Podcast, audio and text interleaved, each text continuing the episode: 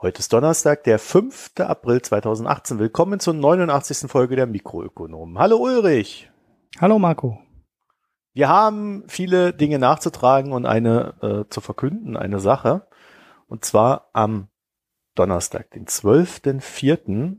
um 19 Uhr werden wir, ja so plus minus ein paar Minuten, werden wir unseren ersten Livestream machen und dann die fünf Hörer willkommen heißen, die sich das anhören werden.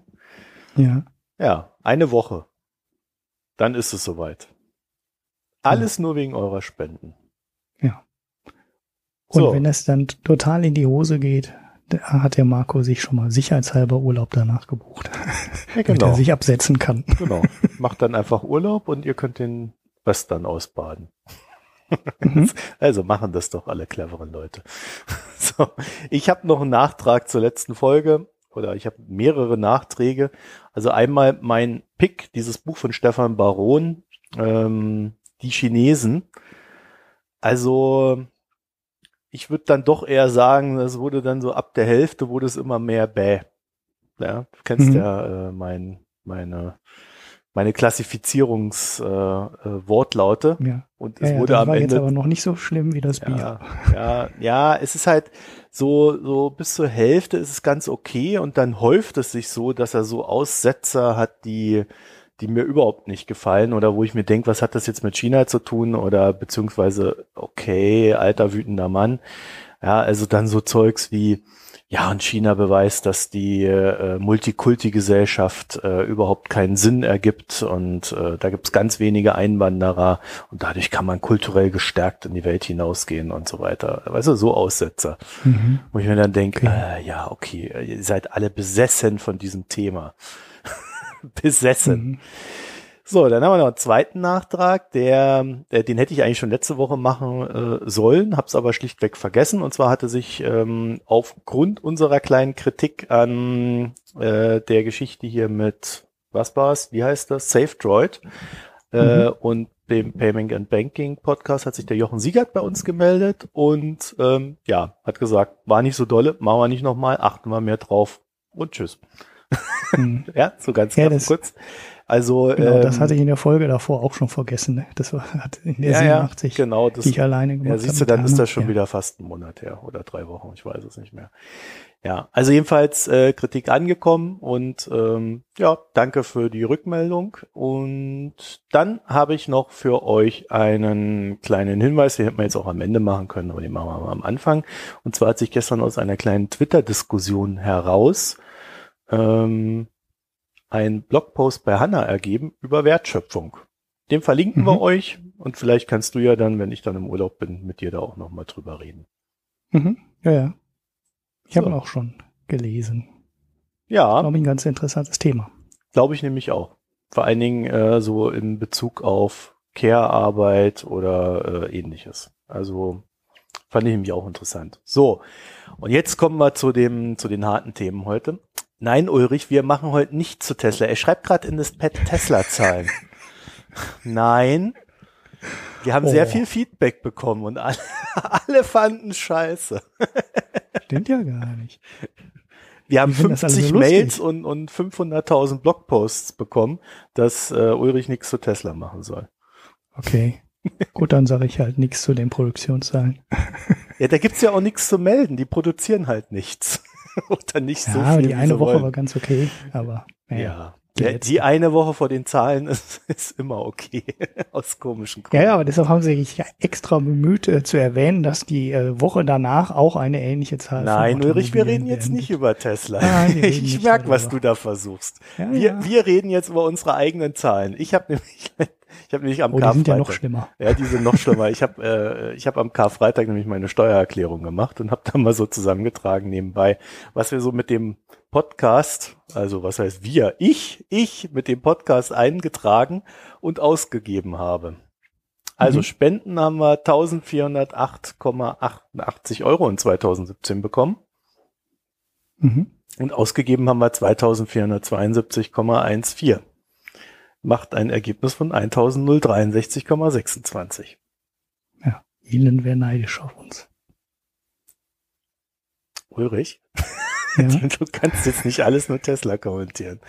Ja, also ähm, ich, habe gedacht, wir bringen das hier mal in die Sendung rein, weil das so ein ganz gutes Beispiel dafür ist, warum äh, wir hier am Ende jeder Folge so ein bisschen äh, diese Spendenaufrufe machen, weil ähm, der Spaß kostet dann halt am Ende doch immer wieder mal Geld, äh, sei es ähm, für neue Hardware, sei es für die Sachen, die hier so nebenher am Laufen sind. Über Bücher und Recherche und so weiter reden wir da noch gar nicht.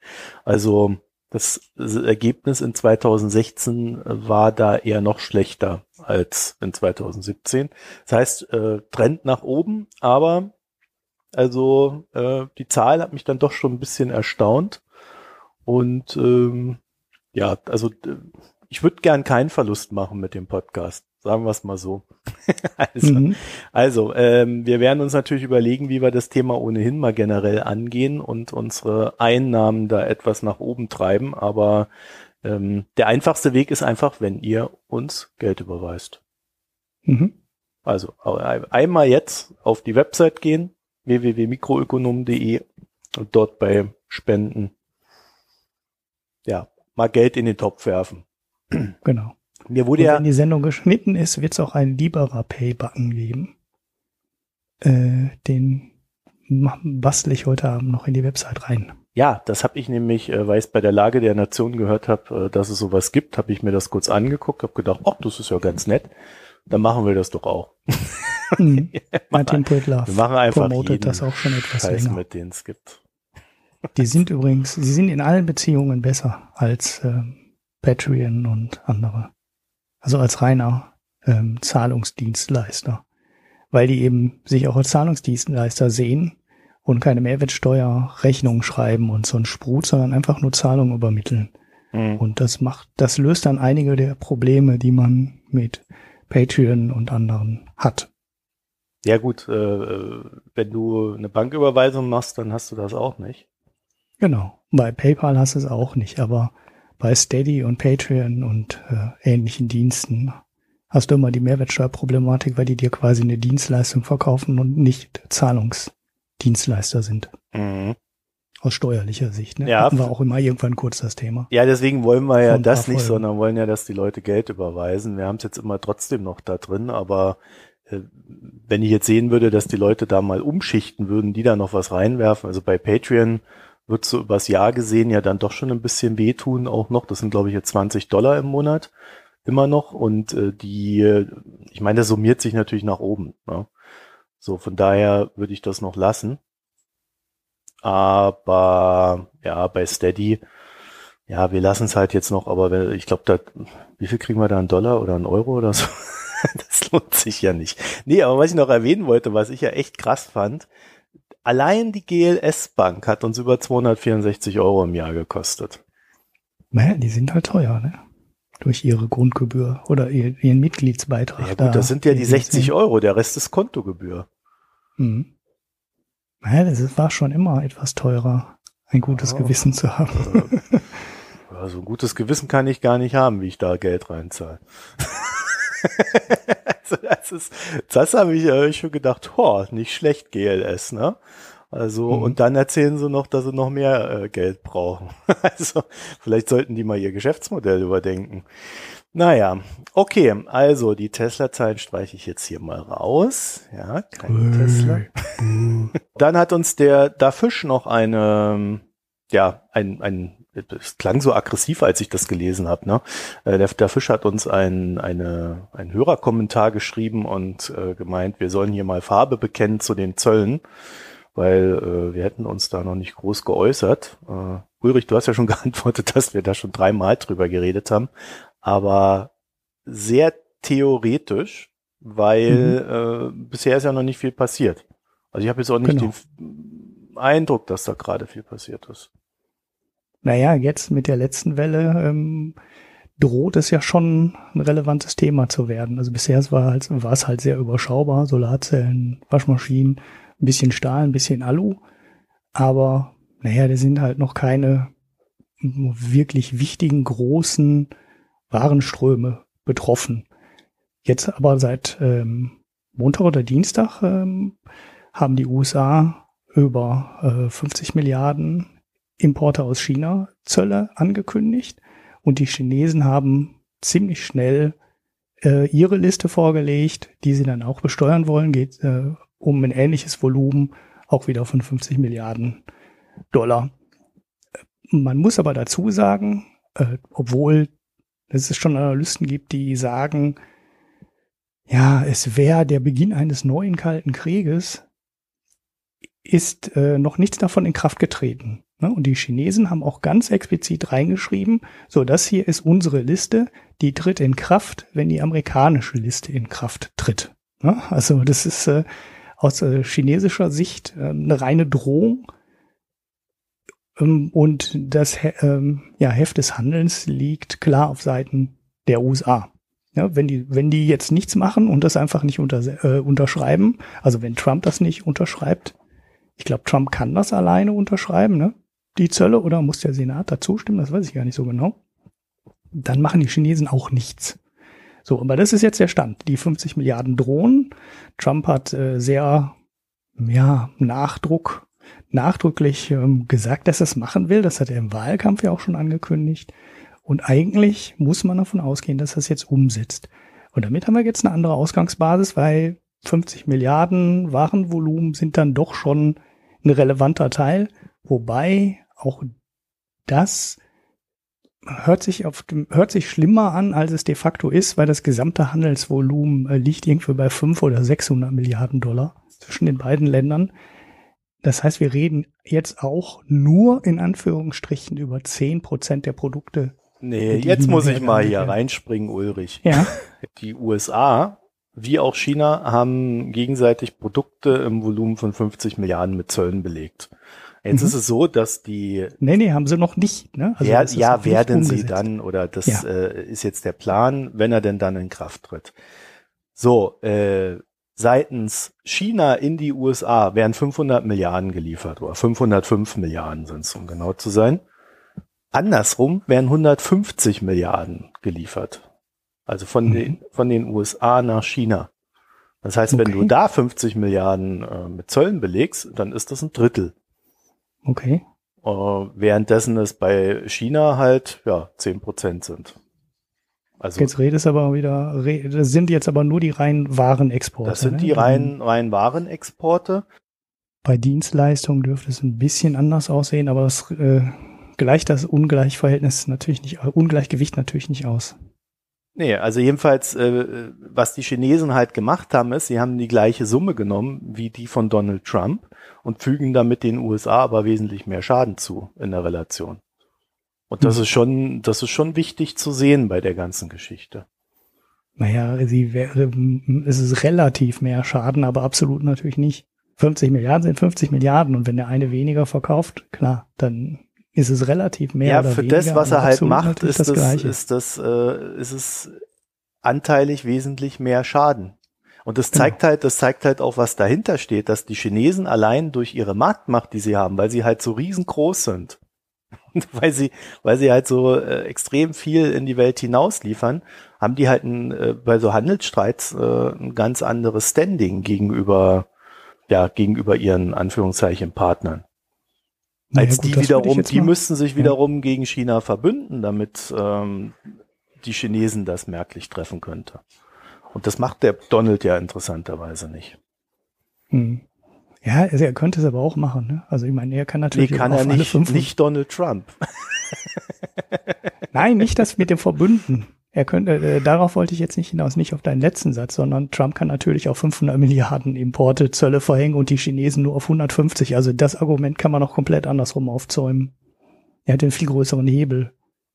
Derjenige, der mehr exportiert, äh, steht in der ganzen Diskussion, in der ganzen Zolldiskussion mehr unter Druck. Das ist das, was, was im Fall von Deutschland auch gesagt wird. Deutschland als äh, großer Exporteur mit einem großen Handelsüberschuss leidet unter Zöllen ähm, potenziell am stärksten. Ne? Du ist es so, wenn du einen Handelsüberschuss hast, ähm, dann bist du bei, bei Zöllen immer, ja, ähm, du leidest immer als stärkst, äh, am stärksten. Geht nicht anders. Naja, das ist in einer arbeitsteiligen Wirtschaft immer nur so eine halbe Wahrheit, ne? Ja, es leiden sowieso alle immer. Ne? Also ja. das ist vielleicht so, was man erstmal so grundsätzlich sagen kann ähm, über Zölle und Handelskriege. Das ist ein klassischer Lose-Lose-Fall. Ne? Du, die Frage ist halt nur, wer mehr verliert. Es verlieren am, e, im Endeffekt ähm, im Normalfall immer beide.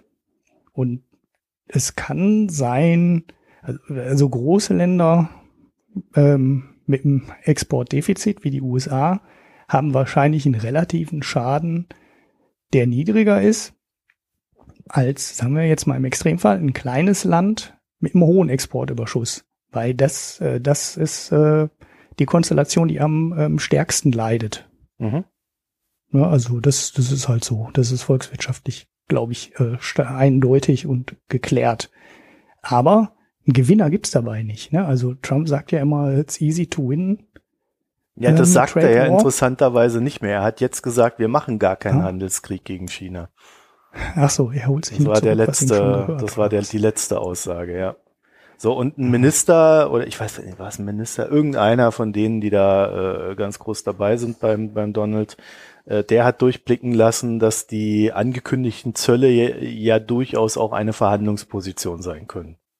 Mhm. Also die Chinesen wiederum sagen, ähm, alles, alles kann auf sein, alles ist gut. Ja, also wir, wir verhandeln gerne, wenn denn jemand verhandeln möchte. Das könnte natürlich nur die USA sein, gemeint sein. Also ja. ähm, für mich, für mich ist an der Sache momentan wenig Fleisch dran, weil ich tatsächlich glaube, dass die jetzt einfach verhandeln werden. Und äh, die, die, die Chinesen haben das natürlich ganz clever gemacht. Sie haben die äh, quasi das, was die EU ja auch vorhatte, nur mit anderen Produkten. Ähm, haben sie alles Sachen genommen, die ähm, ja die republikanischen Staaten, die Trump gewählt haben, in irgendeiner Form treffen werden. Mhm. So, so, jetzt kommen wir mal zu den Fragen vom Der Fisch. Glaubt ihr, dass sich die multinationalen Unternehmen gegen die protektionistische Politik wehren werden? Äh, ja, ich weiß nicht, wie sie sich wehren sollen. Ähm, das fällt mir schwer, aber sie werden natürlich ein Lobbying machen. Äh, und es gibt ja schon die ersten Aufrufe. Ich glaube, die deutsche Automobilindustrie unter anderem. Hm. Also hat man ja auch schon in der Brexit-Diskussion gesehen, dass sie klar darauf hingewiesen haben, dass der Schaden für die Industrie ähm, spürbar werden könnte, wenn es keine sinnvolle Einigung gibt. Aber so direkte Mittel haben die halt eigentlich nicht. Ne? Also die Industrie oder die multinationalen Unternehmen könnten eigentlich relativ wenig machen. Also in Richtung sich wehren. Ne? Unter Umständen machen sie das, was Trump gerne möchte und verlagern Produktion in die USA. Das ist natürlich das, was Trump eigentlich erreichen möchte. Äh, ja, dass äh, BMW halt drei oder 400.000 Autos mehr in den USA produziert und damit ähm, das Handelsbilanzdefizit senkt. Aber das ist ja dann in, in dem Sinne kein direktes Wehren gegen protektionistische Politik, sondern es wäre eine Reaktion auf protektionistische ja. Politik. Ich weiß auch nicht, wie die sich wehren sollten. Das ist so. Nee, mir fällt auch nichts ein. Ja. Also was, was Unternehmen halt machen, ist Lobbying, ne? Also die, mhm. das ist ja teilweise sehr effektiv. Und äh, das kann natürlich dazu beitragen, je nachdem, was sie da versprechen, machen, tun, dass es den USA leichter fällt, äh, sich mit China zu einigen. Mhm. Wäre jetzt mal so mein Tipp. Ja. Also es gehört dann quasi zum Gesamtpaket. Und das kann sein, dass sie mehr in, mehr in den USA produzieren oder was auch immer. Ja, oder ja, dass sie die Lieferketten so da so ein bisschen anpassen und dadurch ein paar Jobs in den USA entstehen. Genau. So in die Richtung, aber das ist halt auch kein Wehren. Ne? Also nee. ich glaube, da Fisch meint damit eher, ähm, dass die Politik direkten Einfluss darauf nimmt, ähm, dass die Zölle nicht kommen und einen direkten Hebel sehe ich da eigentlich nicht. Ich sehe halt eine, eine mögliche Reaktion, aber keinen direkten Hebel. Die, die, die Wirtschaft wird natürlich, also so jemand wie Apple, die ja massiv Produkte ähm, im Ausland einkaufen, also Chips, Speicher und, und, und, mhm. dann in China montieren lassen und von China aus wieder exportieren, ähm, großen Teil der iPhones dann zum Beispiel in die USA. Das ist eine Firma, die Zölle der, ähm, also das ist eine Firma, der Zölle richtig wehtun. Wenn da an jeder Grenze, wo ein Produkt eine Grenze überschreitet, Zölle anfallen würden in kompletten Umfang, das zerlegt die Lieferkette von Apple ähm, massiv. Also es hat massiven Einfluss. Und das ist das, glaube ich, was die Industrie der Politik in den USA ähm, noch stärker verdeutlichen muss. Vor allem, weil es ja nicht aus einer, das Apple-Argument oder das Beispiel Apple könnte ähm, in Washington durchaus besser ankommen als äh, vielleicht in anderen Branchen, weil diese Stahlbranche und die Autobranche, das sind ja Branchen, die ja, die, die sind deshalb so schwach, aus meiner Sicht deshalb so schwach auf dem Weltmarkt, weil sie halt ähm, eine schlechte Wettbewerbsposition haben. Ne? Also die amerikanischen Autos sind halt nicht gut. Ne? Es, es gibt einen Grund, warum die nicht gekauft werden. Die sind zwar nicht mehr so schlecht wie vor zwei Jahrzehnten, aber die anderen haben sich halt auch weiterentwickelt und die amerikanischen Autos sind weiterhin im weltweiten Maßstab ähm, nicht führend. Das sind einfach nicht die besten. Ne? Weder ähm, was die reine Leistung angeht, noch unter ähm, Preis-Leistungs-Gesichtspunkten. Ähm, und das Ähnliche ist beim Stahl. Aber Apple ist als Firma, ähm, ja, es ist der wertvollste Konzern der Welt. Und wenn Apple das in Washington klar machen würde, hat das Argument vielleicht mehr Gewicht, weil Apple eine Firma ist, die halt aus einer Position der Stärke argumentiert und die für US-Handelsbilanzüberschüsse ähm, halt steht. Ne? Also es ist halt ein Exporteur in dem Sinne für die US-Handelsbilanz. Ja, aber du, du, du unterstellst ja, dass das alles ein rationales Handeln ist, was da stattfindet. Und äh, also mal abgesehen davon, dass ich nicht glaube, dass Apple da jetzt nichts sagt, sondern dass sie da hinter den Kulissen schon ihr Lobbying betreiben, wie alle anderen halt auch. Ähm, ich ich habe nicht das Gefühl, dass Donald Trump und seine Kumpanen da sonderlich rational agieren sondern die kloppen jetzt was auf den Tisch, weil sie ohnehin was auf den Tisch kloppen mussten und gucken mal, was passiert. Mhm. Ja, ich will auch nicht sagen, dass das so kommt. Ja. Ich habe ja auch gesagt, es könnte sein, dass dieses Apple-Argument dann mehr Gewicht hat, als wenn es eine Automobilindustrie sagt. Also ja. die US-Automobilindustrie ist ja an der Stelle bis auf ähm, Tesla halt kein, wie gesagt, die kommen nicht aus einer, äh, die sind möglicherweise sogar relativ froh über Zölle. Um, um das mal so rumzudrehen, das Argument, ne? Weil die halt keine wirklich guten Autos haben, die sind wahrscheinlich froh, wenn die Autos ähm, aus dem Ausland ähm, mit dem Zoll äh, belegt werden. Aber Apple ist definitiv keine Firma, die darüber froh wäre. Und naja, vielleicht haben die aus dem, aus dem Punkt ähm, ja eine andere Argumentationslinie vielleicht dann auch verfängt. Aber ich ehrlich gesagt, ähm, hast du da schon recht, rational argumentiert ja. wird da eh nicht. Ja. Mhm.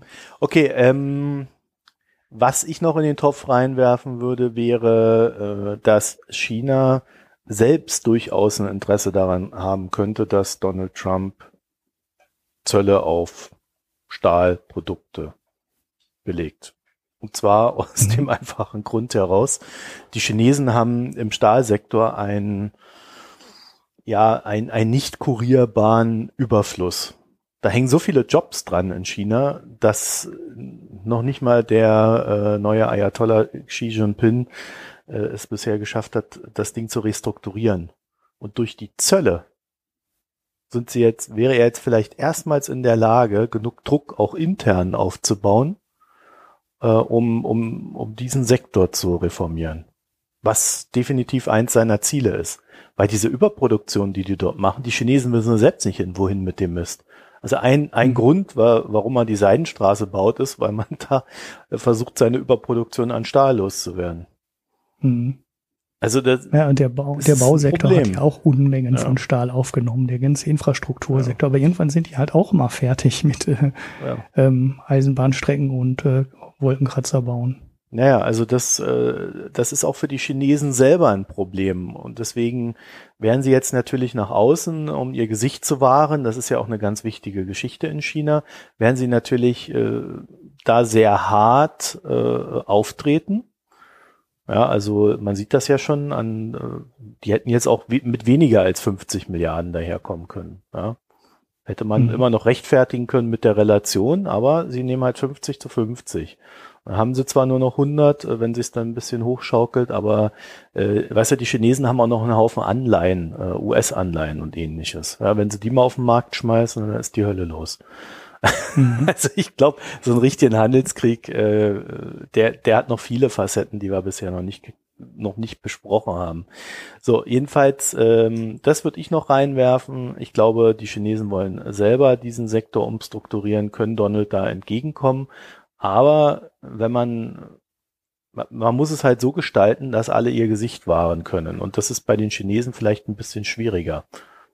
Mhm. Ja, und der Donald Trump ist halt nicht so der Typ, der ja, also die Amis sind an Verhandlungstischen ja ohnehin immer so die Typen, die sagen, wir wollen gewinnen und gehen da nur weg, wenn sie gewonnen haben.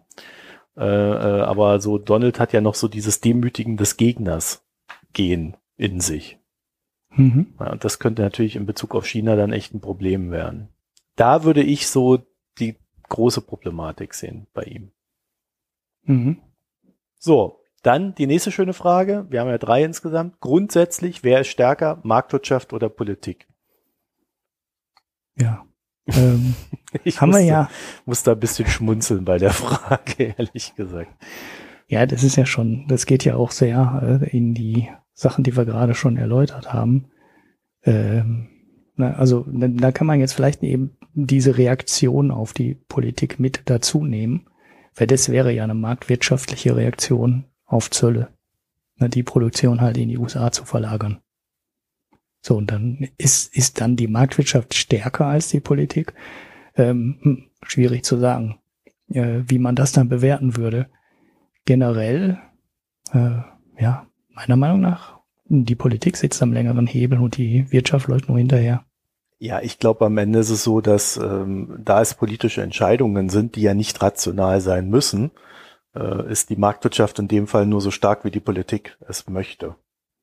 Hm, genau. So, so ähnlich will ich das äh, auch einsortieren. Und im, ja, das ist eigentlich immer das Problem an Märkten. Sie sind halt nur so stark, wie die Politik es zulässt. Aber es gibt halt noch diesen, diesen Ausweg oder diesen, diesen Nebenaspekt, wenn die Realität zu sehr abweicht vom marktwirtschaftlichen dann äh, entstehen ja Schwarzbereiche.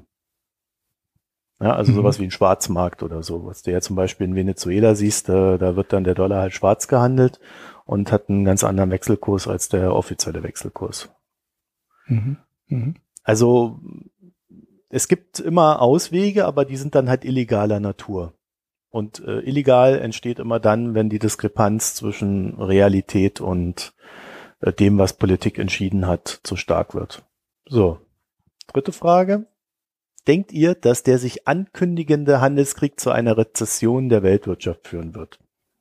Das ist natürlich eine sehr hypothetische Frage, weil ich auch ähm, nach der Ankündigung von 50 Milliarden Dollar äh, Warenzöllen nicht davon ausgehe, dass es wirklich ein Handelskrieg ähm, kommt ich, ich bin da aber auch zu vernünftig, weil ich habe ja bisher alle ähm, unvernünftigen Dinge, alle großen unvernünftigen Dinge der letzten zwei Jahre äh, ja für unmöglich gehalten. Ne? Also Trump an die Regierung und Brexit, das waren ja die zwei großen Geschichten, die passiert sind.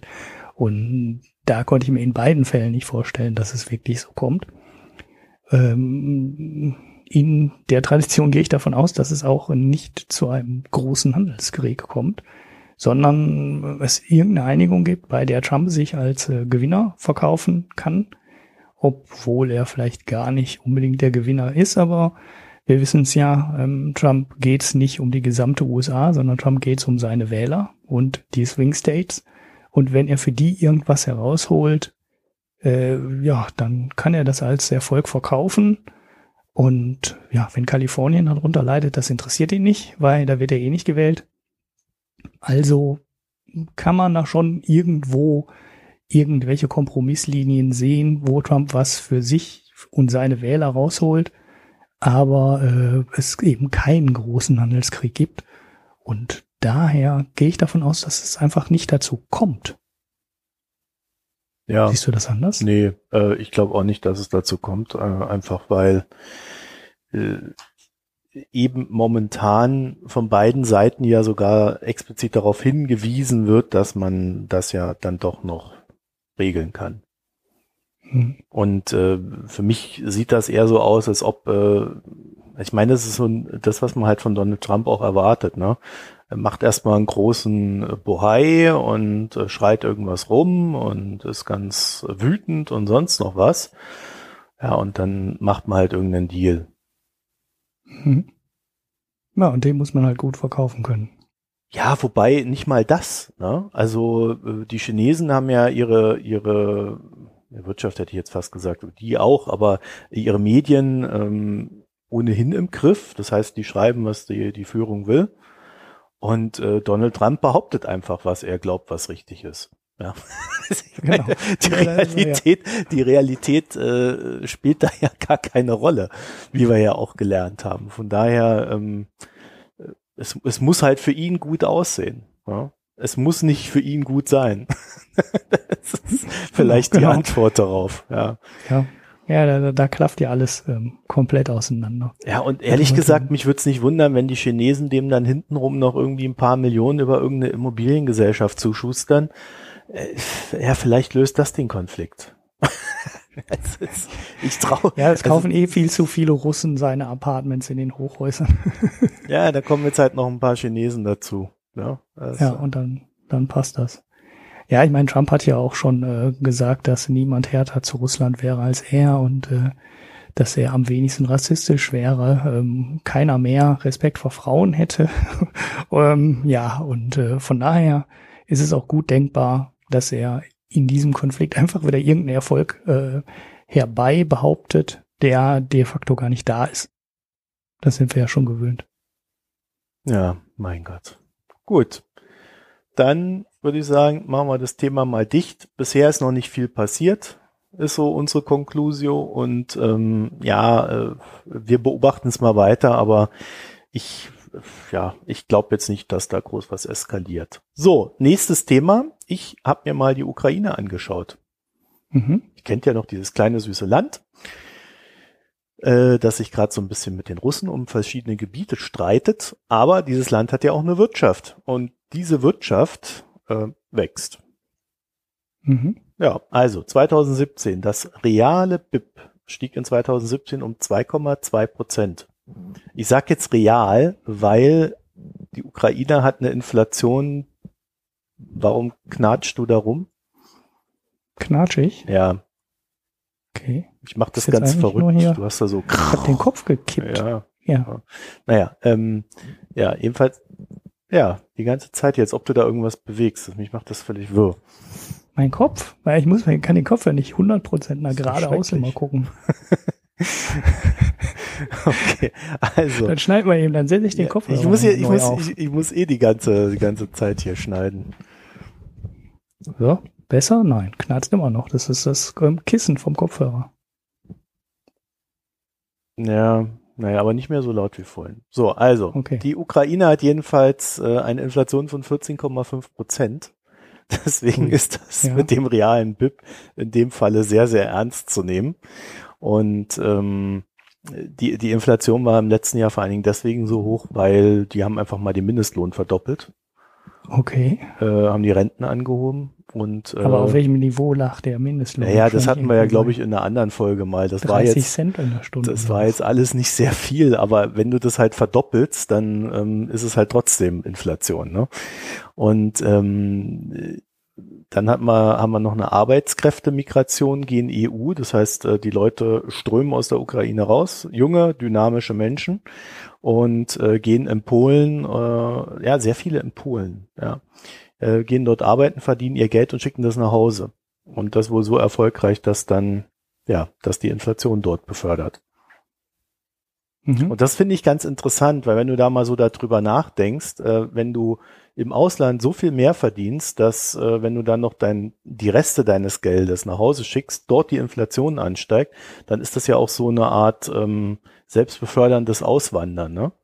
Weil die Leute, mhm. die daheim geblieben sind, die finden ja nicht die Jobs, um die steigenden Preise zu kompensieren. Außer die Wirtschaft wächst dann mal richtig stark und äh, haben dann natürlich wieder einen höheren Anreiz auszuwandern und auch wieder Geld nach Hause zu schicken. Mhm. Ja. Naja, Agrarprodukte sind auch teurer geworden, also dann so das tägliche Essen. Ja, und so kommen dann 14,5 Prozent. Ich glaube, für 2018 ist 10 Prozent geplant. Oh, das geht ja schon fast wieder. naja, also die BIP-Verschuldung ähm, ist ja auch immer wieder interessant, sank von 81,2 auf 73,4 Prozent. Und das Haushaltsdefizit liegt bei 1,4 Prozent des BIPs. Mhm. Also weißt du, warum das so weit zurückgegangen ist? Das sind ja fast acht Prozentpunkte von 81 auf 73 Prozent. Nee, das kann ich dir im Detail nicht Während das sagen. Haushaltsdefizit, während halt der Haushalt im äh, Minus war, eigentlich sollte ja dann nicht so wahnsinnig viel, äh, also auch beim, beim steigenden BIP. So, also du sagst ja jetzt plus 2,2 Prozent, das ist ja gar nicht so wahnsinnig viel. Dann kann das ja eigentlich gar nicht so stark zurückgehen.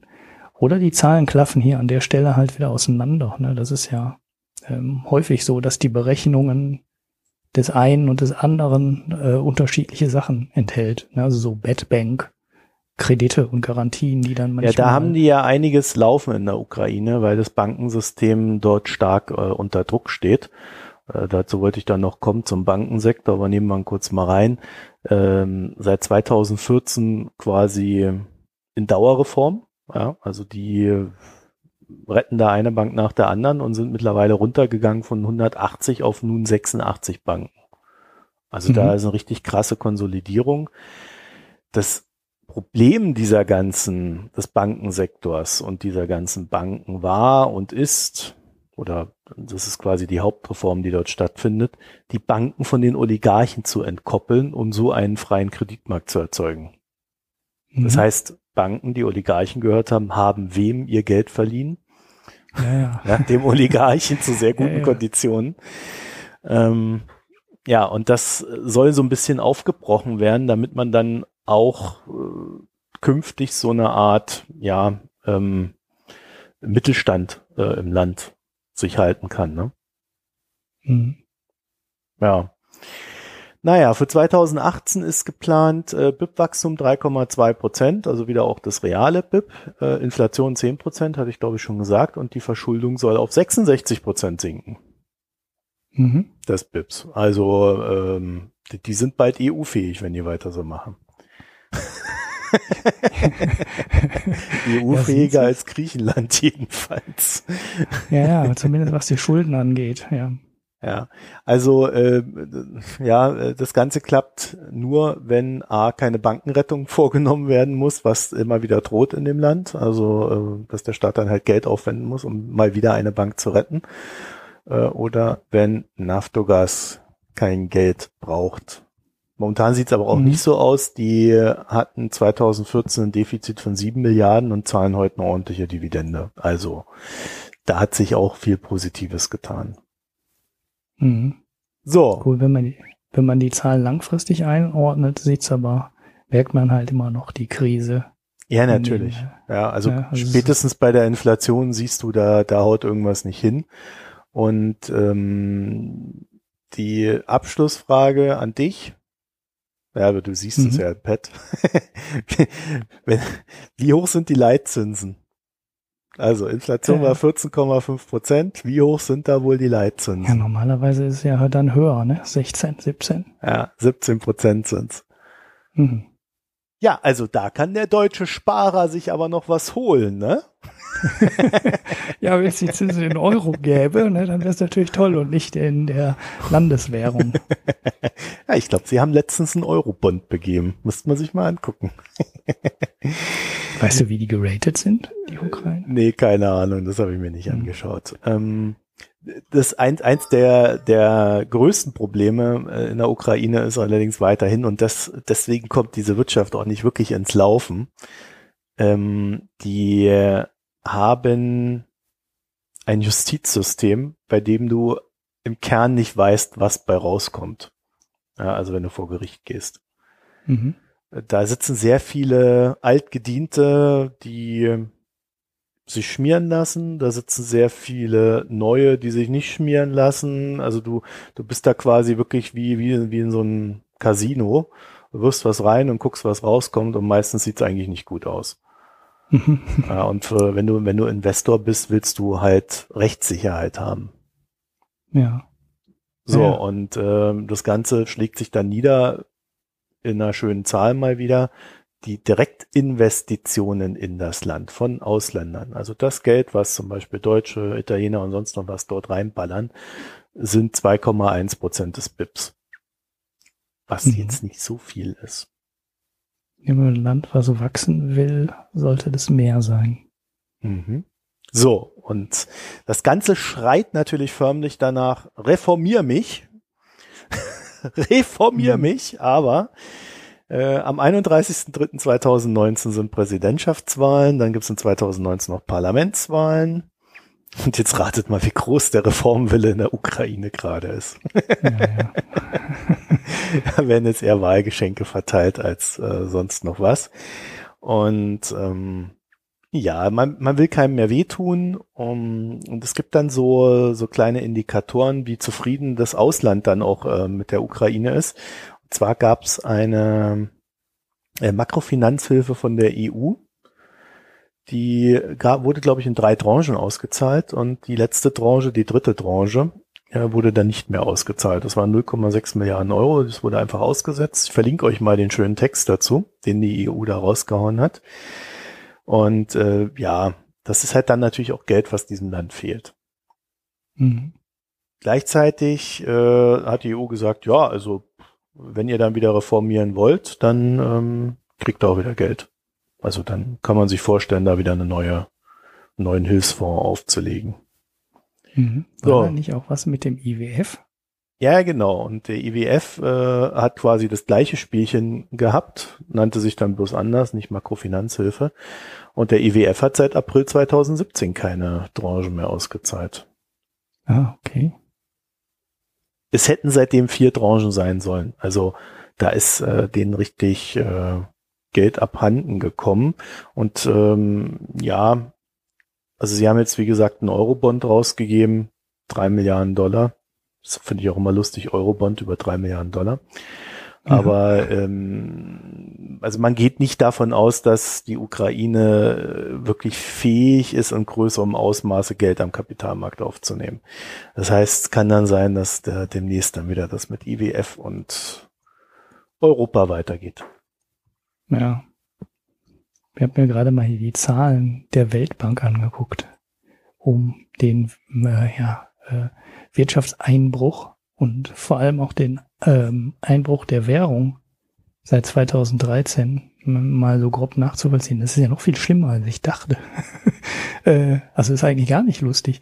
Ähm, die Weltbank sagt, äh, dass das BIP in Dollar gemessen, da ähm, schlägt dann natürlich die fallende Landeswährung ja ähm, deutlich ins Gewicht. Also je, je mhm. schwächer die Landeswährung ist, desto stärker ist halt der Einbruch, wenn es in Dollar misst. Äh, misst.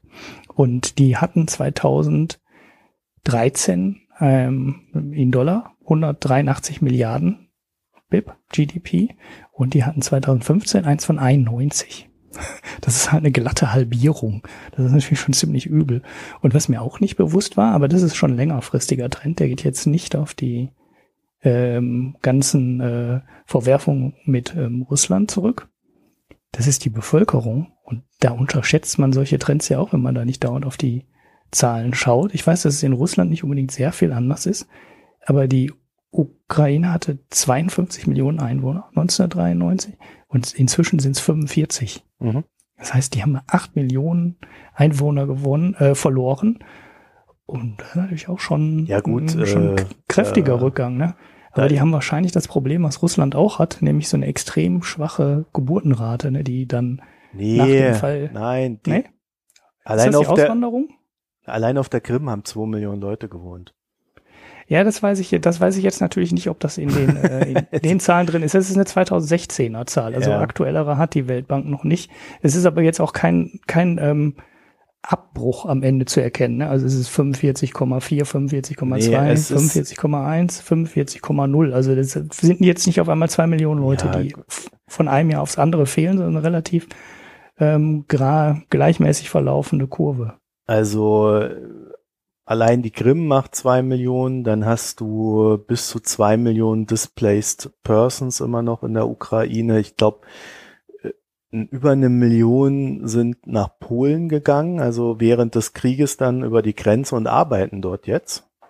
Mhm. Ja, also das war ja auch immer ein, eins der Hauptargumente von Polen zu sagen, ey, wir haben schon einen Haufen Flüchtlinge aufgenommen, weil jetzt kommt ihr noch da mit euren Syrern an.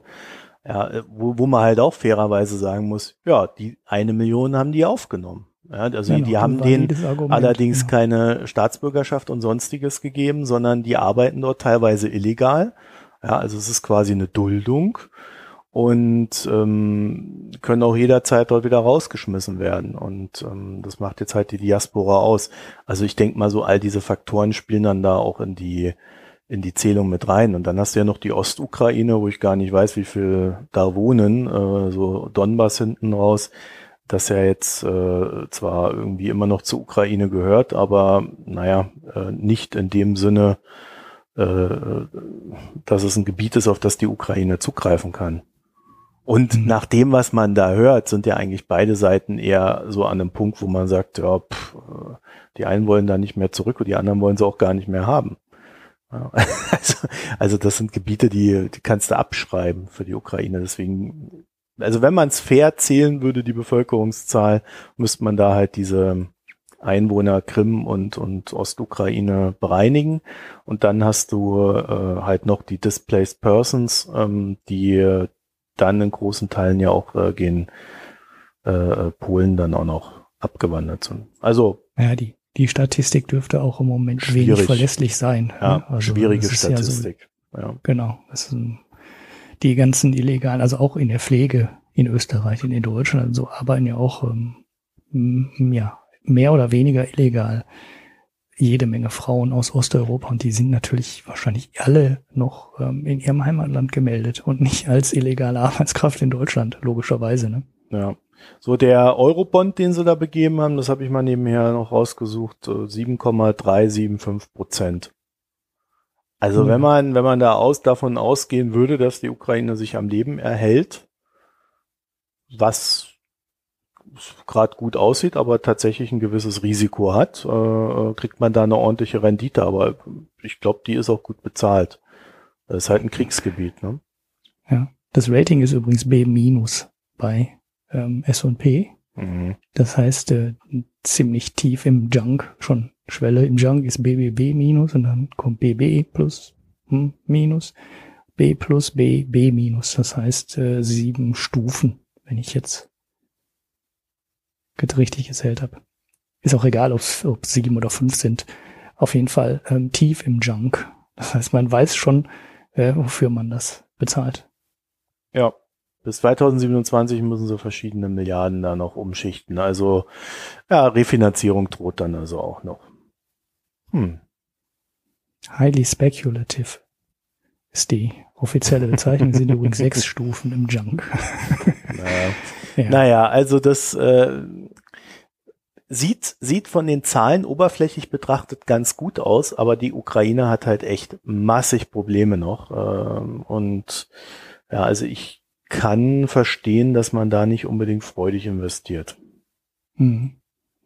Ich habe leider die Zahlen nicht mehr im Kopf. Ich habe mal ähm, irgendwo die Zahlen gesehen, wie viel die äh, Transitgebühren, die wir letzte äh, Woche hatten, wie viel des Staatshaushalts diese Einnahmen ähm, ausmachen. Das war schon m, ja ein messbarer Anteil. Also die es, haben ja zwei Milliarden. Jetzt keine 30 Prozent, ne? Aber irgendwas im einstelligen Prozentbereich war das. Wenn jetzt äh, Russland anfangen würde, alles über Nord Stream zu leiten ja, und nichts mehr durch die Ukraine leitet, dann ist es halt, äh, ja, dann würden denen halt ganz schnell ein Haufen Geld fehlen im Haushalt.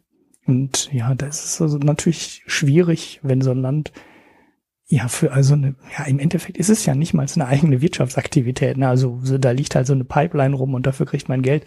Man muss aber eigentlich relativ wenig dafür machen. Und man ist eigentlich komplett vom Ausland abhängig. Wenn die jetzt sagen, wenn die Russen jetzt sagen, wir leiten da kein Gas mehr durch, dann, äh, ja, dann sind die Einnahmen halt weg. Ne? Also klar, die, Ein die Einigung hat es ja letzte Woche erläutert, ist ein bisschen komplizierter. Aber äh, ja, das sind Einnahmen, äh, auf die die Ukraine sehr wenig Einfluss hat.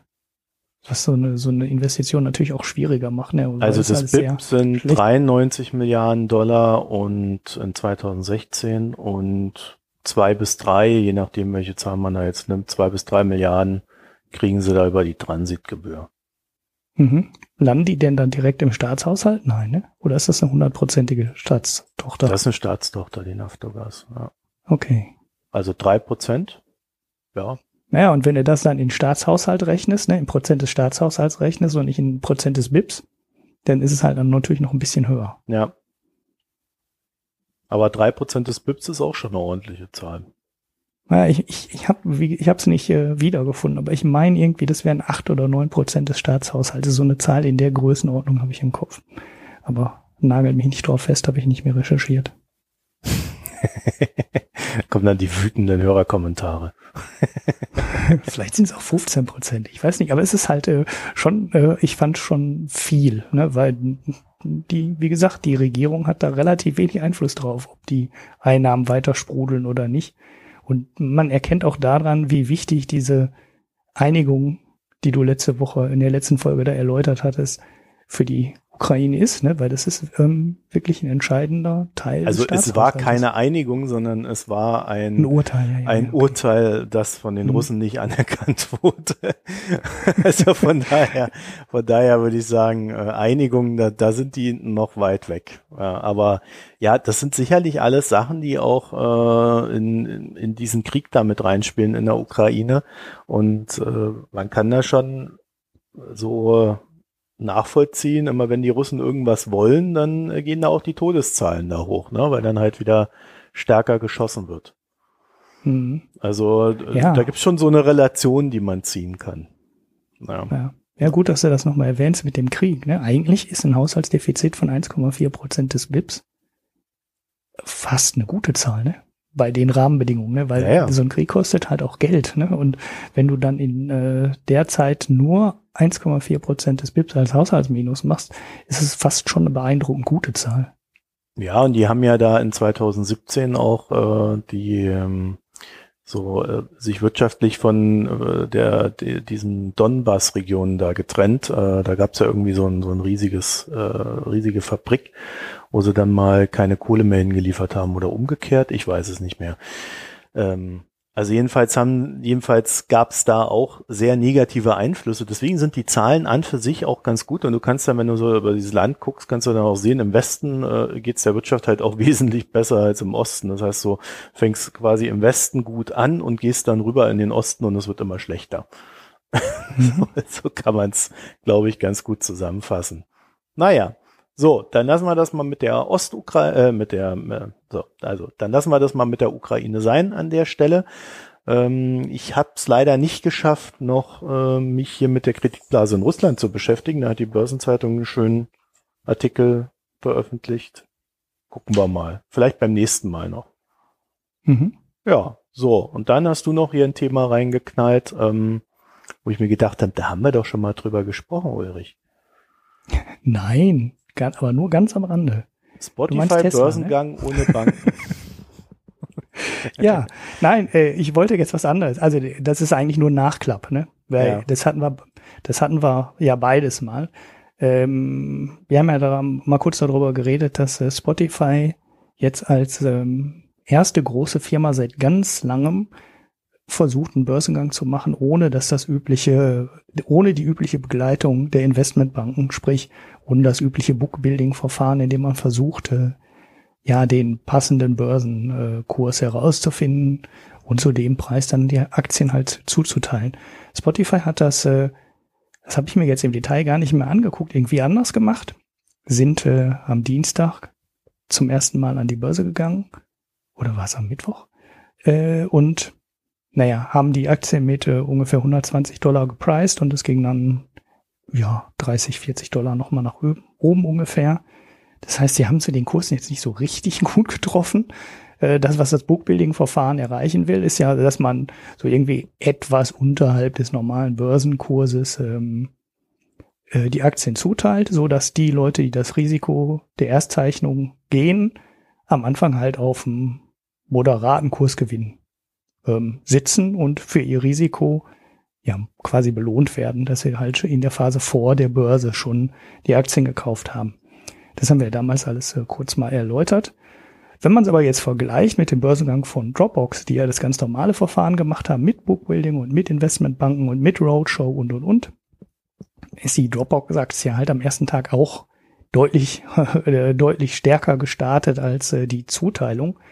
Und ja, aus der Sicht kann man eigentlich sagen, dass der Spotify-Börsengang genauso gut oder genauso schlecht funktioniert hat wie der Börsengang von Dropbox.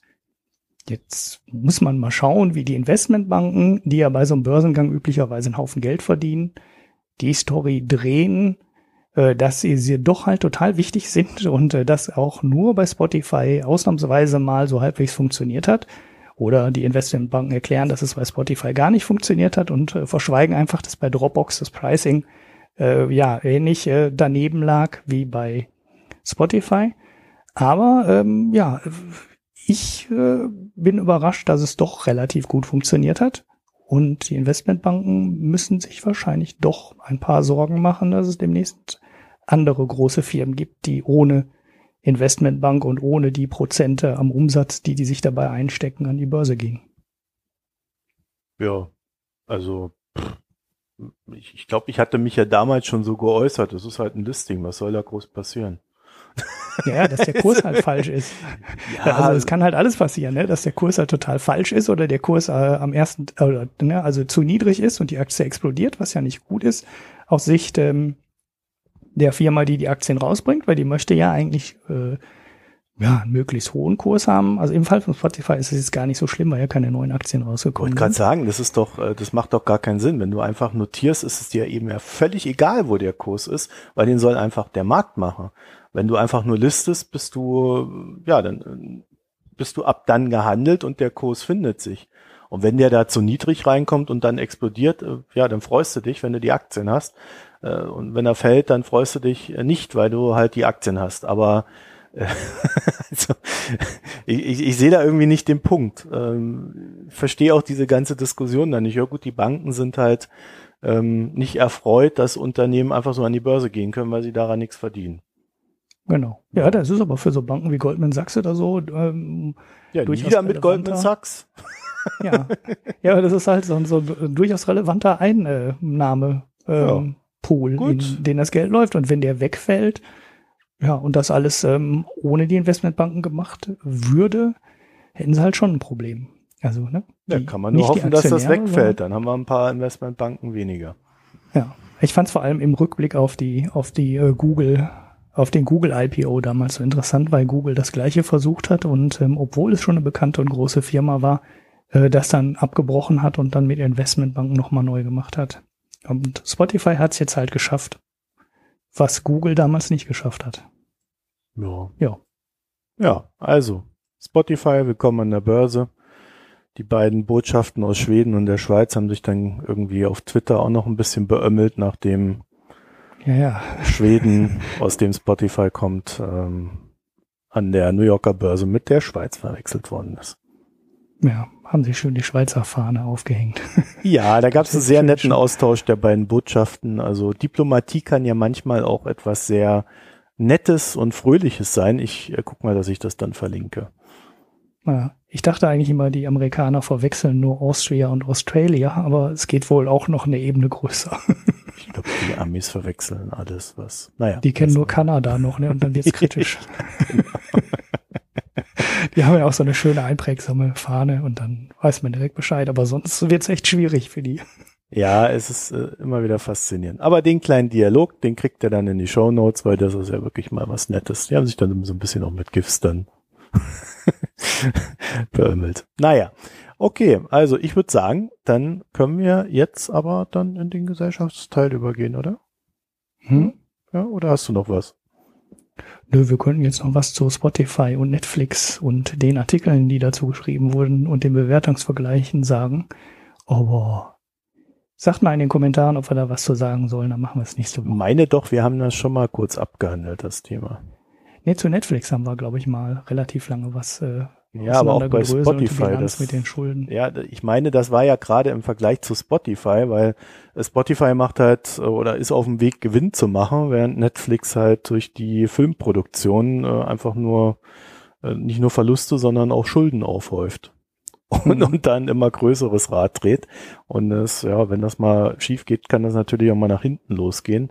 Während bei Spotify halt einfach der Ja, ich meine, das Einzige, was die, glaube ich, nebenher machen, ist ab und zu mal noch so ein paar Podcasts sich einkaufen. Mhm. Unseren wohlgemerkt ja. nicht.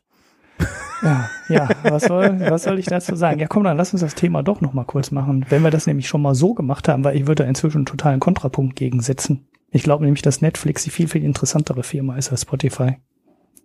Weil Netflix hat eigenen das sind Content. Halt andere Geschäftsmodelle. Genau, das muss man eben sehen. Das ist genau der Punkt, den ich kurz ähm, machen wollte. Weil man hat sehr viele Vergleiche gesehen von Spotify und Netflix, weil die machen ja beide Streaming. Aber das ist halt ein Riesenunterschied, ob du Streaming mit eigenem Content machst oder ob du Streaming mit fremdem Content machst.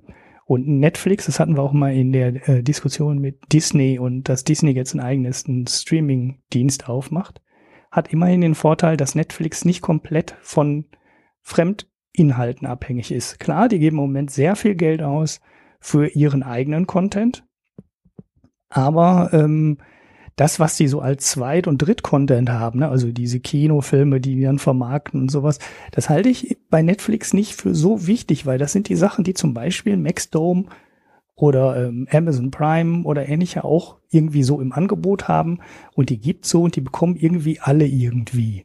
Der Unterschied bei Netflix ist aber, die haben Sachen, die man nicht woanders bekommt. Und deshalb sehe ich Netflix eigentlich in einer strategisch besseren Position als Spotify, weil Spotify kann es sich mit keinem der großen, ähm, wie viel sind es, drei oder vier Major Music Labels verscherzen. Die brauchen die Musik und zwar von allen. Und die haben aber keine oder kaum eigenen Content. Ne? Das heißt, wenn Apple Music Content hat, dann hat äh, Spotify den auch und wenn das Label nicht mit denen zusammenarbeitet, dann haben üblicherweise beide den Content eben auch nicht. Das heißt, sie sind total austauschbar und super ähnlich. Und die Musiklabels ähm, werden kein Spotify akzeptieren, was 30% Marge erwirtschaftet. Weil dann sagen die ja, ihr kriegt jetzt mehr Geld, dann wollen wir auch mehr Geld haben. Fertig. Und deshalb halte ich eigentlich Netflix für eine Firma, die länger, besser äh, ja auch die Preise erhöhen kann und auch besser das eigene Angebot ausbauen kann, als ähm, Spotify das ausbauen kann. Spotify hat zwar so ein paar Sachen angekündigt, jetzt in eigenen Content zu gehen und äh, ein paar Sachen mehr zu machen, aber im Moment ist Spotify eigentlich ein ziemlich austauschbarer Dienst. Ja, jein, sehe ich nur halb so, weil das ähm, es, es geht bei Spotify ja nicht nur um Content, sondern wenn du dich mal damit beschäftigst, mit diesem ganzen Multi-Room-Boxen-Scheiß, habe ich jetzt mhm. letztens gemacht, dann wirst du halt feststellen, dass es da schon allein, weil die sich da technisch alle behaken, diese ganzen mhm. Hersteller. Und das, dann hast du da noch so ein Apple im Markt, was irgendwie keiner so richtig mag mit seinem äh, Airplay und was dann irgendwie sich abschottet und so weiter. Und die einzigen, die das bisher gut auflösen können, sind Spotify. Ja, ja und das, gut, das ist eine sehr, das ist eine extrem politische Geschichte. Äh, und, und ich glaube, das ist deren Hauptgeschäft, dieses politische aufzulösen. Und ja. das kriegst du nicht einfach mal so hin, indem du so eine Plattform aufsetzt. Und dann hast du natürlich noch das nächste Ding mit dem Spotify Connect. Wenn äh, setzen die sich jetzt halt überall in den Boxen fest und ähm, werden dadurch immer unaustauschbarer. Ich gebe dir in, wenn du das mit Apple vergleichst, bin ich sofort bei dir. Sehe ich genauso, aber gut, das ist halt Apple, ne? Die machen immer alles nur in ihrem eigenen Ökosystem und denken nicht an die anderen. Sie haben es jetzt einen Ansatz versucht mit AirPlay 2, haben es aber auch schon wieder nicht ausgerollt in der aktuellen Version äh, von iOS. Aber du musst sehen, da sind inzwischen zwei andere Player, die im Endeffekt die gleiche Musik haben, wie Spotify sie hat. Weil das ist halt das, was ich da als großes Problem sehe. Ne? Die greifen alle auf die gleichen Musikbüchereien äh, zurück und die haben alle mehr oder weniger das gleiche im Angebot. Und die beiden neuen Player sind Amazon mit den Echo-Dingern, die sich in Amerika verkaufen wie irre, und ähm, Google ähm, mit den Google-Sprachboxen. Ähm, und äh, auf der Consumer Electronic Show, die war, glaube ich, Anfang Januar, hat Google in riesigen Stile, also noch mehr als Amazon. Amazon war sowieso schon immer sehr, sehr großzügig, was die Lizenzierung ähm, der, äh, ja, der, der Alexa-Technologie angeht. Und es gibt einige Fremdhersteller, die inzwischen Alexa-Integration haben. Aber Google hat auf der, Compu auf der CES quasi nichts anderes äh, präsentiert als ähm, Partner aus der HiFi-Branche, die Boxen, äh, Verstärker, Streaming-Verstärker und, und, und präsentieren, die dann die Google-Sprachintegration bekommen. Und Google prescht da auch massiv voran. Ich weiß nicht, ob sie so groß werden wie Amazon. Die können ein paar Sachen mehr, aber im Wesentlichen sind die Systeme halt mehr, sehr, mehr oder weniger vergleichbar. Und die beiden, den beiden traue ich viel mehr zu, gegen Spotify anzugehen als anderen. Gerade wenn man sich jetzt Amazon Music Unlimited für die Alexa-Dinger anschaut, dann kostet das vier Euro im äh, Monat. Das ist halt nochmal, das ist dann zwar an das Gerät gebunden. So, und jetzt spricht mich hier meine Alexa voll, weil ich Alexa gesagt habe. ähm, und es kostet, äh, das Ding auch nicht halt mehr. Alexa, Alexa. äh, vier, äh, ja, dich hört ihr nicht, die hört nur mich. So. Ähm, und das kostet halt vier, ähm, vier Euro im Monat und Spotify kostet zehn. Klar, das ist ähm, bei Amazon nur an das Gerät gebunden und du kaufst, du hast halt keine Musik auf deinem Handy, du hast keine Musik auf irgendwelchen anderen Geräten, du hast halt ein Alexa-Device und auf dem kannst du die Musik dann hören.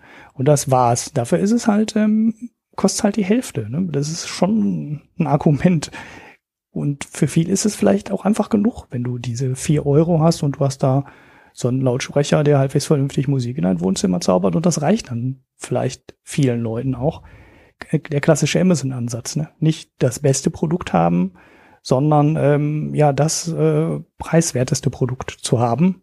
Und die hat die Lautsprecher kosten 80 oder 100 Euro. Ne? Das ist halt nix quasi und kann halt noch jede Menge zusätzlich. Und ich sehe ähm, die ganzen Hersteller von so Spotify Integrated Boxen, also auch gerade Sonos, ich, das sehe ich schon schwierig. Also ich sehe den Markt für die schwierig.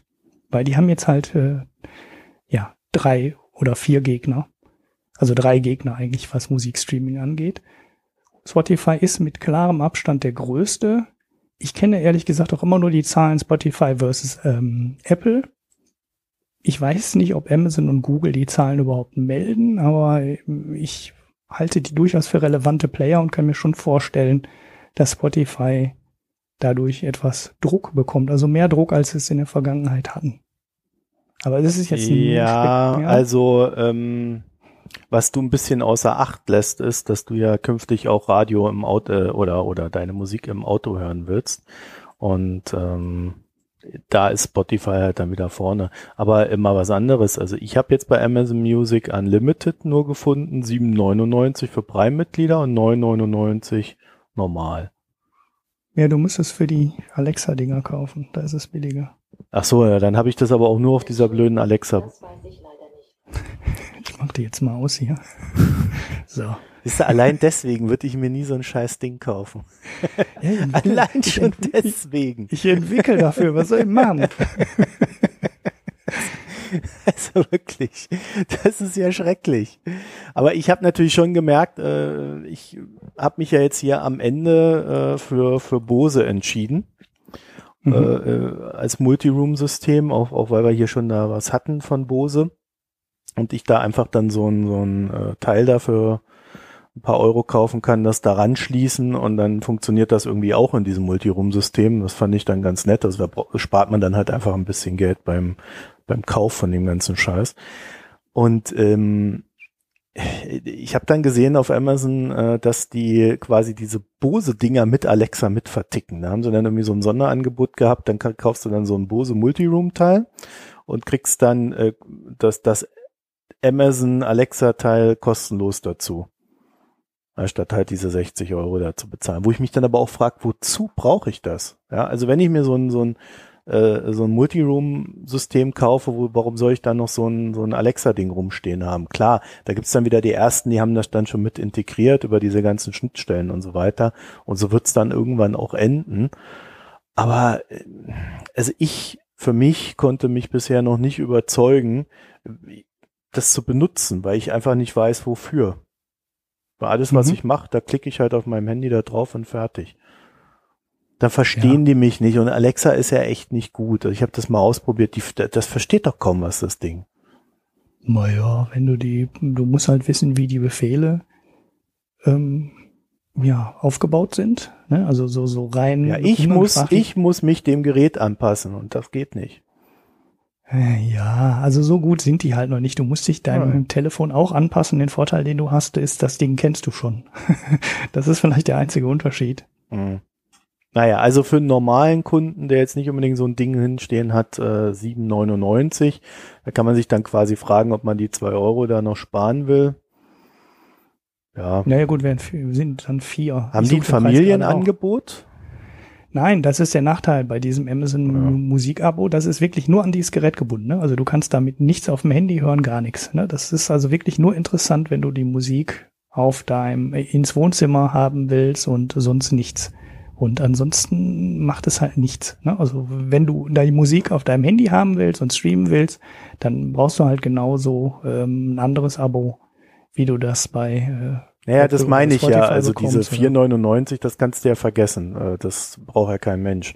Äh, die, ja. die 9,99 oder 7,99 für Prime-Mitglieder, das wäre ja dann so der Vergleich. Und dann kannst du halt noch sehen, Spotify hat 30 Millionen Songs, Amazon 40 Millionen. Ja, also da wird's dann natürlich schon, keine Ahnung, ne, was die da, was die 10 Millionen mehr sind. Also das kannst du ja nicht mehr einschätzen. Ne? Mhm. Ja, ähm, aber du kriegst auch die Bundesliga, wenn du Amazon kaufst. Dann musst du die nicht auch wieder 5 Euro extra bezahlen. Drin, ne?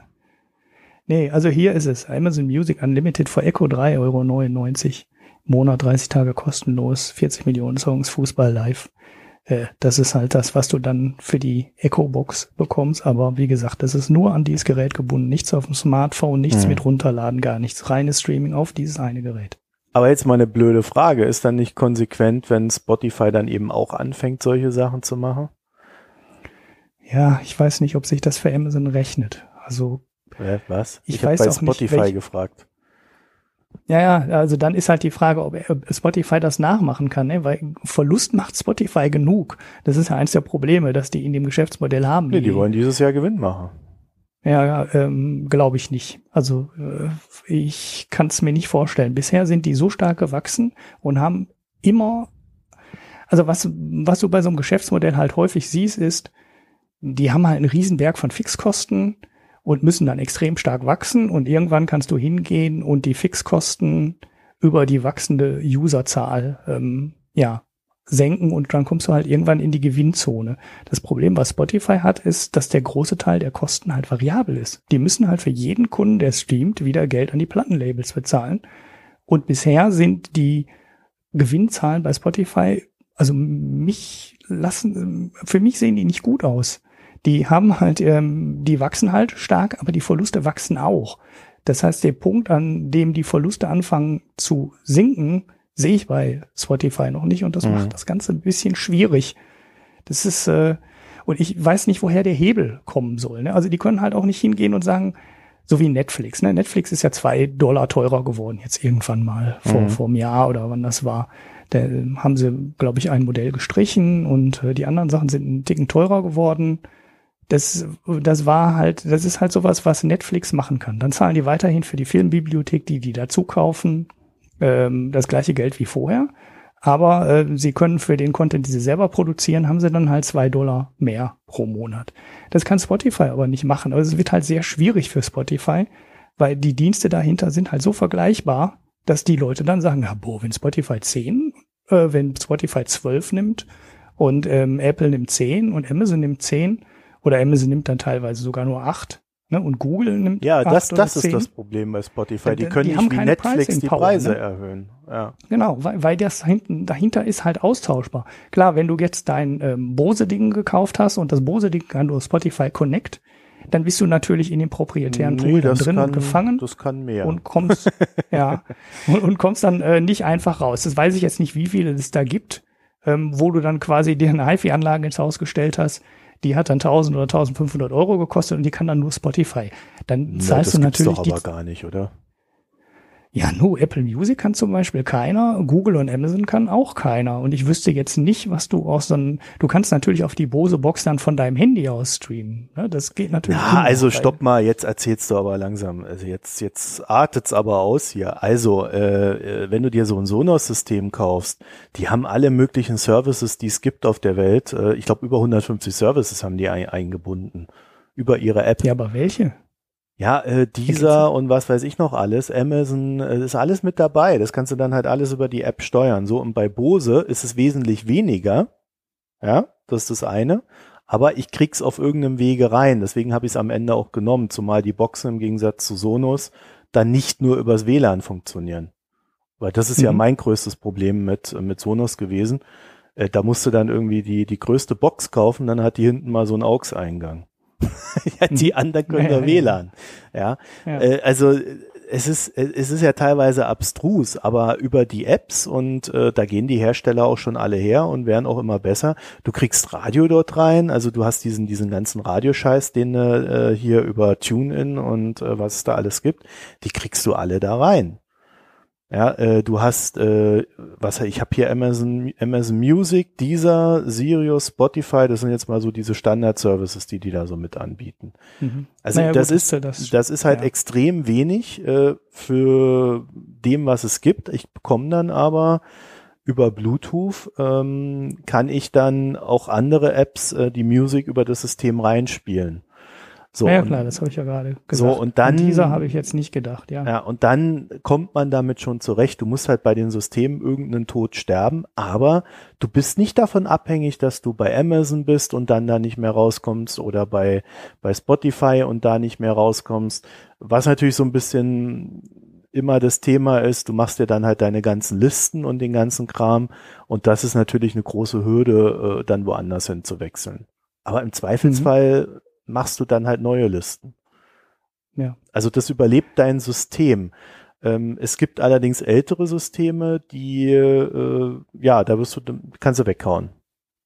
Ja, genau. Spotify ja. Connect hat irgendwann mal die, die Schnittstellen geändert. Den, und dann hast ja. du so dieses Smart-TV-Problem, was so jeder drei oder vier Jahre altes, äh, jedes drei oder vier Jahre altes Smart-TV-Gerät hat die können alle kein YouTube mehr anzeigen. Ne? Das ist, die haben halt irgendwann mal auch ihre Schnittstellen geändert. Wenn das Gerät aus der Garantie ist, juckt die Fernsehersteller das nicht mehr. Die wollen neue Geräte verkaufen. Und die haben dann mehr oder weniger alle das YouTube, die YouTube-App halt abgeschaltet und haben gesagt, oh, schade, tut uns leid, geht jetzt nicht mehr. Und äh, das hast du bei so ganz, bei den ganz frühen Spotify-Geräten auch, die sind das jetzt auch zum großen Teil raus, wenn es keine neue Software mehr gibt. Aber ähm, naja, aber im Endeffekt äh, stärkst du ja nur mal einen Punkt. Ne? Sobald Spotify den Preis anzieht. Ja, das habe ich ja gesagt. ne? Also die, das größte Problem bei Spotify ist, sie können den Preis nicht anheben, weil die Konkurrenz zu groß ist und sie keine eigenen Produkte oder zu wenig eigene Produkte haben. Und das werden sie mit Podcasts, äh, zumindest nicht mit den paar, die sie da anbieten. Und die Software von Spotify, die stellt das auch echt nicht gut dar. Ja, das muss man halt auch sehen äh, da hast du dann halt wie, wie, so, wie so eine Abspielliste da die Podcasts da drin, aber du willst ja schon wissen, was habe ich gehört, was nicht und so weiter. Ne? Also das mhm. stellen die halt alles nicht da. Das ist halt richtig schlecht gemacht. Und äh, gut, du hast halt Hörbücher und so ein Kram da drin, das ist dann noch ganz nett. Aber äh, das kriegt Amazon mit Audible halt auch hin. Mhm. Aber ich sehe generell nicht, ich sehe es auch bei Amazon nicht. Also wenn du nicht gerade irgendwie Bundesliga Live kaufst oder, äh, oder irgendwie so ein Kram, wenn du dann vielleicht nicht irgendwann mal Tune in dir einkaufst äh, und äh, quasi exklusiv da bei dir reinnimmst, aber dann kann der andere halt auch wieder irgendwelche anderen Sachen machen, ähm, dann haben die halt dieses Content-Problem in einem Markt, der mhm. extrem umkämpft ist. Ich würde gar nicht mal so sehr die Musikindustrie als Problem ansehen, sondern eher, dass der Markt da so umkämpft ist. Und du, du weißt, wir hatten das Thema ja schon mal, Amazon kann es einfach aussitzen. Ne? die, die, die nehmen da mit dem anderen Kran so viel Geld ein, dass die dann halt sagen, ja, okay, dann machen wir halt ein paar Jahre Verlust. Bei Apple ist es ja ähnlich. Die verdienen auch das Geld mit dem Gerät und die müssen mit dem äh, Musikabo nicht das Geld verdienen. Und äh, bei Google ist es ähnlich. Ne? Die müssen halt auch nur, die wollen halt auch nur Daten sammeln. Und äh, ja, Spotify sammelt natürlich auch Daten. Die gehen auch teilweise hin und ähm, beraten dann die Musikindustrie mit den Daten, versuchen daraus die Playlisten zu generieren und und und. Die sitzen da auch schon auf einem ja nicht ganz äh, irrelevanten Datenschatz. Aber ich glaube ehrlich gesagt nicht, dass sich da so wahnsinnig viel raus ähm, generieren lässt. Also was Spotify halt richtig was nützen würde, wäre, wenn die die werbefinanzierte Freigeschichte dann ähm, abdrehen würde, weil ich glaube, dass das Spotify richtig viel Geld kostet, weil sich das nicht annähernd über Werbung refinanziert. Das ist halt nur so ein Schnupperangebot. Und das könnte schon sein, dass, dass die Verluste deutlich einschränkt, wenn sie diesen Service runterfahren, weil eigentlich müssten sie mit den 10 Dollar im Monat für die zahlenden Kunden ja zumindest in die Nähe der Gewinnschwelle kommen. Da brauchen die Warten wahrscheinlich noch viel, viel hm. mehr Kunden. Ja, vielleicht steigen dann sogar mehr Kunden dann noch ein. Aber ja, im ist es halt ein viel, viel schwieriger Markt als der Filmmarkt. Vor allem ist der Markt auch ganz anders organisiert. Ne? Du hast halt auf der anderen Seite diese drei oder vier Major-Labels und keiner kann sich das erlauben, mit einem dieser Labels keinen Vertrag zu haben. Dann sind die Kunden weg, wenn du auf einmal in deinen Playlisten 25 Prozent der Songs fehlen. Das ist aber bei Netflix was anderes, weil es gibt ähm, Berge von Filmstudios, die nur darauf warten, einen Film für jemanden zu produzieren. Ne? Dann, ja, man, das ist aber ne? so theoretisch, du willst den Blockbuster sehen. Ja, also das ist doch. Nein, bei Netflix verkauft, glaube ich, nichts über den Blockbuster. Ich glaube, dass Netflix den ganz großen Teil der Kunden gewinnt, weil die eben Game of Thrones haben und das ist deren Content. Ja, aber das ist halt auch ein Blockbuster und genau das ist ja auch das Problem von Netflix. Äh, die müssen einen Blockbuster nach dem anderen selber produzieren, weil wenn sie das nicht machen, sind sie sofort weg. So, und dann geht's ja jetzt los. Disney sagt, wir machen unsere eigene Plattform, scheiß auf Netflix. Tschüss. Ja, dann kriegst du keine mhm. Disney-Filme mehr, dann sind diese ganzen Star Wars-Geschichten raus. Ja, und das natürlich, ja. also äh, da kannst du davon ausgehen, dass das Geschäft halt auch nicht so leicht ist. Die einzige Absicherung, die Netflix hast, hat, ist, dass sie dermaßen viele gute eigene Serien haben, äh, dass du trotzdem dort bleibst. Und dann wird es am Ende vielleicht sogar so sein, dass du dann zwei, drei so eine Streaming-Plattform hast, weil du sonst gar nicht alles kriegst. Also dann schaltest du halt mal den einen Monat das an, den anderen Monat das. Je nachdem, was mhm. du gerade gucken willst. Also ich, ich weiß nicht, da bin ich nicht ganz so optimistisch wie du. Äh, die können sich zwar mit ihren Serien bis zu einem gewissen Punkt absichern, aber äh, auch da gibt's eine gewisse Schwierigkeit und Blockbuster kannst du nicht mit einer gewissen Garantie produzieren. Also auch Netflix mhm. hat schon ein paar Ausfälle gehabt. an, ja. an Serien, ne? Ja, ja, gut, das ist jetzt die Frage, was, was wie dieser Disney-Deal da funktioniert. Ne? Wenn der Disney-Deal ähm, alle anderen Streaming-Services auch abwürgt, hätte Netflix ja jetzt keinen ganz so großen Nachteil, sondern hätte ähm, ja nur einen Nachteil. Äh, also wir reden ja jetzt eigentlich über einen Vergleich ähm, zu Spotify, ne? Und äh, ja klar, ich weiß nicht, ob Netflix das wehtut, wenn das wegfällt, oder sich die Leute dann wieder bei ihrem Kabelanbieter das Disney-Paket schießen da, da gibt es ja immer auch noch andere Wege, an den Content zu kommen. Also nicht über reines Streaming, sondern auch über die Kabelanbieter, die dann so Pakete verkaufen, dass das Fernsehsender verkaufen. Da hast du ja auch noch mal so Mediatheken, in denen Filme zum Abruf stehen. Da gibt's ja potenziell eine ganze Menge Content, aber ich glaube, dass Netflix äh, deshalb so viele Kunden gewonnen hat. Die haben ja inzwischen mehr Kunden ähm, als die Kabelanbieter in den USA. Das heißt, sie sind inzwischen ähm, größer als die Kabel-Streaming. Äh, Leute, das ist halt schon, ähm, ja, schon Apropos, ich muss Erfolg. mal mein Netflix-Abo kündigen. Gut, dass du mich dran Ja. Ja, ich, ähm, ja, ich gucke ja gerade nicht und bin im Urlaub dann. Was soll ich dann dafür bezahlen? Ja, ja, man kann es ja, ja jeden Monat kündigen, ne? Ja, eben.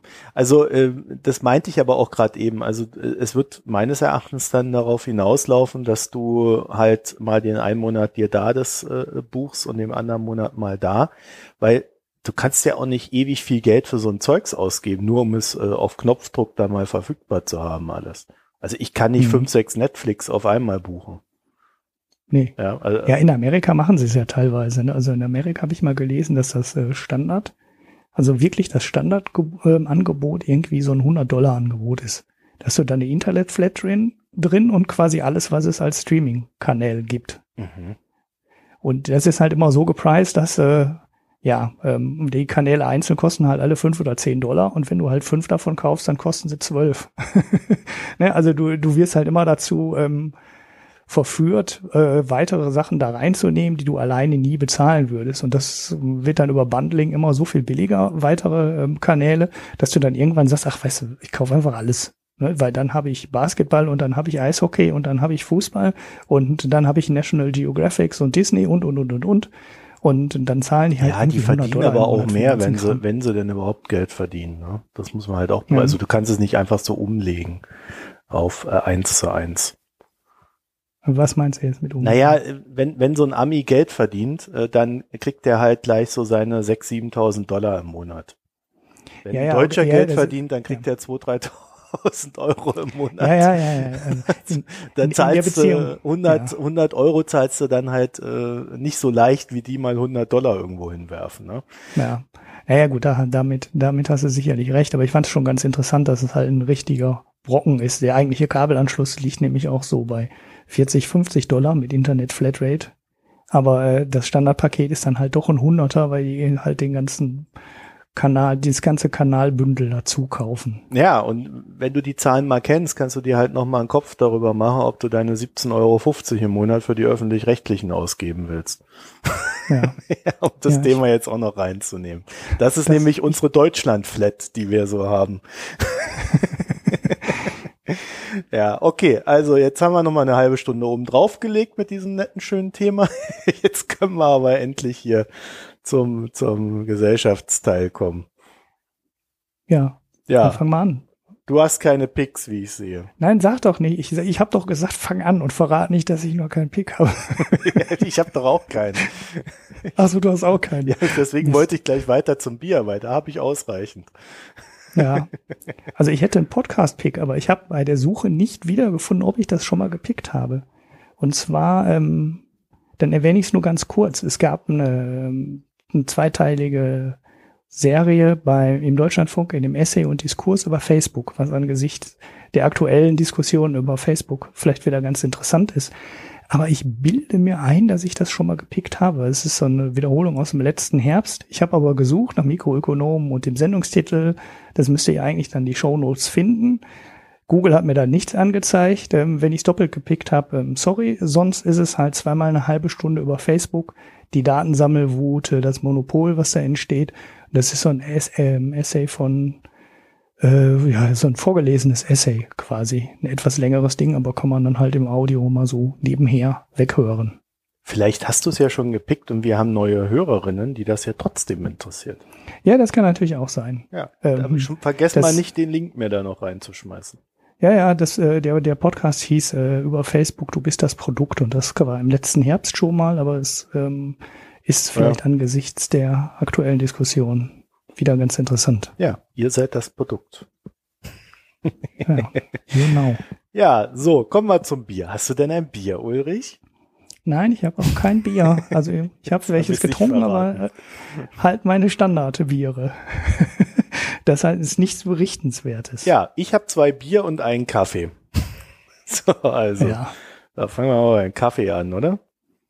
Oh, es gab ja mal ein, es gab ja mal einen Hörer, der hat gesagt, wir, wir sollen auch gerne Kaffee besprechen. Ich habe mich da ähm, mal dran erinnert. Und äh, ich hatte ja damals schon erzählt, wir haben äh, hier, oder ich habe beim Coffee Circle, bestelle ich mir ab und zu mal meinen Kaffee, also nicht so als Abo, wie die sich das gerne vorstellen, sondern äh, immer wenn mein Kaffee leer ist. Und die haben in ihrer Datenbank aber eingetragen irgendwo, wie schnell ich meinen Kaffee trinke. Und immer wenn der sich so zur, zur äh, dem Ende entgegenneigt, kriege ich einen 5-Euro-Gutschein, der dann irgendwie die Versandkosten abdeckt. also, das heißt, ich habe quasi, ich habe quasi äh, mein mein Kaffee-Abo äh, indirekt dann doch. Ja, wahrscheinlich kalkulieren die das auch so. Ja, und ähm, äh, ich habe dort einen Kaffee namens Beriti, äh, irgendwelche mhm. Bohnen aus Äthiopien, und der nennt sich Süß Blaubeere Maracuja. Der heißt schon so, oder ist das die Beschreibung? Nein, äh, der heißt Beriti, aber das ist die Beschreibung, so. wie er schmeckt. Sorry, ja, falsch rumgesagt. Mhm. Ja, und ähm, also ich hadere so ein bisschen damit, weil äh, Geschmack bei Kaffee wird ja immer über die Säure äh, und die, die Röstung und so weiter erzeugt. Ähm, und mir ist das zu viel Säure. Mhm. Also tendenziell eigentlich ganz okay, aber es ist mir zu stark. Mhm. Und ich glaube, es ist denn auch überhaupt? zu wenig Als Blau. Kaffee oder als Espresso? Ja, es ist ein Espresso, aber ich trinke den immer, ich, ich habe ja so einen Espresso-Kocher und dann mache ich äh, den äh, quasi auf dem Herd und dann mhm. haue ich dann immer noch Milch drauf. Ah, okay. Und dann habe ich festgestellt, also der, der hat so einen starken Eigengeschmack, dass ich mein, äh, mein Kaffeegewürz da gar nicht drauf geben kann. Ich habe ja so ein orientalisches Kaffeegewürz. Ah, das machst du auch noch, ja, okay. Ja. Also nie sehr puristisch, ich merke schon. Nee, ich mache den, ich mache das Kaffee, ich habe irgendwann entdeckt, dass man dieses Kaffeegewürz sehr gut in der Milch ähm, so, also wenn man die Milch schäumt, kann man das sehr gut da reinmachen und das verrührt sich dann sehr gut. Und mhm. wenn du mhm. das dann in den Kaffee wiederum reinmachst, hast du eigentlich einen ganz guten Kaffeegeschmack. Okay. Ja, und das äh, ist, seit ich das entdeckt habe, äh, nehme ich Kaffeegewürz. Und ich habe da so zwei verschiedene. Das eine, das gibt's beim Manufaktum für einen irren Preis und das andere, das ist so ein preiswertes von Amazon. Ähm, äh, so mit ähm, Kardamom und so ein Kram. Mhm. Das Manufaktum hat natürlich wieder von irgendwelchen Mönchen, die dann wieder irgendwelche geheimen Zutaten da drin haben, aber sehr viel Zimt äh, und, und Kardamom und so ein Kram, aber ein ganz anderer Geschmack als das von Amazon und ähm, ist auch wesentlich billiger, das bei Amazon. So jedenfalls, äh, wenn du das dann so da reinmixst, kriegst du dann den ganz guten Geschmack. So, aber dieser Kaffee, also ich hadere wirklich damit. Ich bin da, ich, also so richtig klar komme ich mit dem nicht, weil er mir so ein, ähm, ja, ist einfach zu intensiv. Mhm. Ja, eigentlich schade. Ja, das ist wahrscheinlich aber auch so Du trinkst das dann mit der vielen Milch und dem Kaffeegewürz. Ja, ich habe beides probiert. Das äh, ändert sich erstmal nicht. Falsch. Okay. Ja. Nee, also der, äh, er, er schmeckt mir auch einfach nur als Kaffee zu zu intensiv. Ich könnte natürlich mhm. als Espresso in so einem kleinen Tässchen mit so Mini, aber dann wäre ich ja nicht wach. oh, der, der Koffeingehalt ist doch so viel höher, dass es äh, das geht schon. Ja, ich bin da ziemlich, äh, ziemlich, ja, äh, gewöhnt, was Koffein betrifft. also, wo andere rauchen, trinke ich Kaffee oder so, keine Ahnung. Naja, also ja, jedenfalls ähm, bin ich nicht so ganz begeistert. So, dann habe ich ähm, probiert von der Riegele Biermanufaktur das Ator 20. Mhm. Und ja, das ist jetzt nicht ganz so krass, aber schon so ein bisschen bäh. Fand ich nicht so toll. Warte mal, ich hätte es raten können. Ich bin hier gerade auf der Website, ne? da ja. steht drauf, Malz, lieblich und stark. Da habe ich schon gedacht, es gibt bestimmt ein Bäh. Die haben auf der Webseite ja so, so, so eine Geschmacks, äh, ja, wie soll man sagen, Kreis. Ja, ja, die sind da recht äh, transparent, ne? Mhm. Wo dann fruchtig auf der einen Seite steht und malzig auf der anderen, kräftig äh, in dem einen, in dem dritten Viertel und schlank in dem vierten Viertel und dann jeweils gegenüber fruchtig und malzig und schlank und kräftig. Und da ist es halt äh, in Richtung malzig. Und da dachte ich mir schon, das ist bestimmt nichts für den Marco. Nee, nee, ich habe es mir auch irgendwie anders vorgestellt und äh, war dann sehr enttäuscht. Ja. Aber Dunkle Versuchung heißt es. Ja, ja, genau. Deswegen habe ich gedacht, ich versuch's mal. war das so ein Reinfall. ja, also das war nicht meins und ähm, weil ich ja hier so ein bisschen so am Bier abarbeiten bin, ähm, habe ich mir gedacht, dass Ach so, nee, ich habe letzt, letzte, ähm, ja genau, am Karfreitag habe ich ja meine Steuererklärung gemacht und dann habe ich mir gedacht, boah, jetzt, wo ich fertig bin, jetzt trinke ich das Bier von dem Nico. Weil der Nico hatte mhm. mir ja ein Bier geschickt. Du hast ja das Bier vom Nico immer noch nicht gekostet. Nee, ich habe das gleiche, weil ich weiß jetzt, dass ich das gleiche bekommen habe. Ach, du ich, weißt äh, schon, dass du das gleiche bekommen hast. In den Show Notes, weil ich habe genau ja. das gleiche. Mhm. Ja, wieder so ein belgisches Ale, Barista Chocolate Quad. Mhm. Also, keine Ahnung, vierfaches Schokolade oder so. Nee, nee, Quad ist das äh, Double Triple Quad. Das ist also das stärkste Bier, was die Belgier ah, in den Mönchdingern brauen. Das wusste ich bis vor kurzem auch nicht, aber dann hatte ich auch mal irgendwann so ein Quad. Ach so, ähm, das hatte hat, ich hier auch vorgestellt. Du meinst, dass ich dachte, diese 11 Prozent, die das hat, äh, das rührt dann von dem Quad her? Genau, genau. Ah, die ja. Doubles haben dann irgendwie so sieben, die ähm, Triple sind dann so um die neun Prozent und die Quads haben dann so elf. Ja, und das Ding hat elf. Und ehrlich gesagt, ich weiß nicht, wie es schmeckt. Willst du jetzt sagen, du kannst ab 11% Alkohol nichts mehr ja, schmecken? Ja, nee, ich habe, als ich das getrunken habe, habe ich gedacht, hm, das könnte eigentlich ganz gut schmecken, wenn da nicht so viel Alkohol wäre. du, du, hast halt, also ich habe da halt sehr mhm. stark den Alkohol rausgeschmeckt und mir war der viel zu dominant Und ich habe mir gedacht, Mensch, also wenn das jetzt irgendwie fünf Prozent Alkohol hätte, wird das wahrscheinlich total geil schmecken. Ja, na gut, dann kannst du es wahrscheinlich nicht mehr so brauen. Ja, keine Ahnung, aber das war, das war so ein Erlebnis von, hm, zu viel Alkohol, es könnte aber echt geil sein. Mhm. Das fand ich so ein bisschen deprimierend. Bei, bei äh, hier so äh, diesen, diesen Bierportalen kommt das Bier ja ganz gut weg. Ja, ich habe da noch nichts nachgeguckt. Ich habe mir gedacht, dass es eines von den belgischen Bieren ist, äh, dem es nicht schadet, wenn es etwas liegt. Weil ich denn immer finde, dass wenn es ein bisschen älter ist, der Alkohol eben nicht mehr so rausschmeckt, sondern das, äh, ja, ne, das ist so ein bisschen so wie bei Wein. Dann, Mhm. dann gehen so ein bisschen diese scharfen Sachen weg, diese, oder das, beim Wein ist es ja oft dieses ähm, harzige, äh, dieses herbe von der Gerbsäure. Das, das geht ja dann auch so in den Wein auf mit der, ähm, in den Wein, wie soll man sagen, über.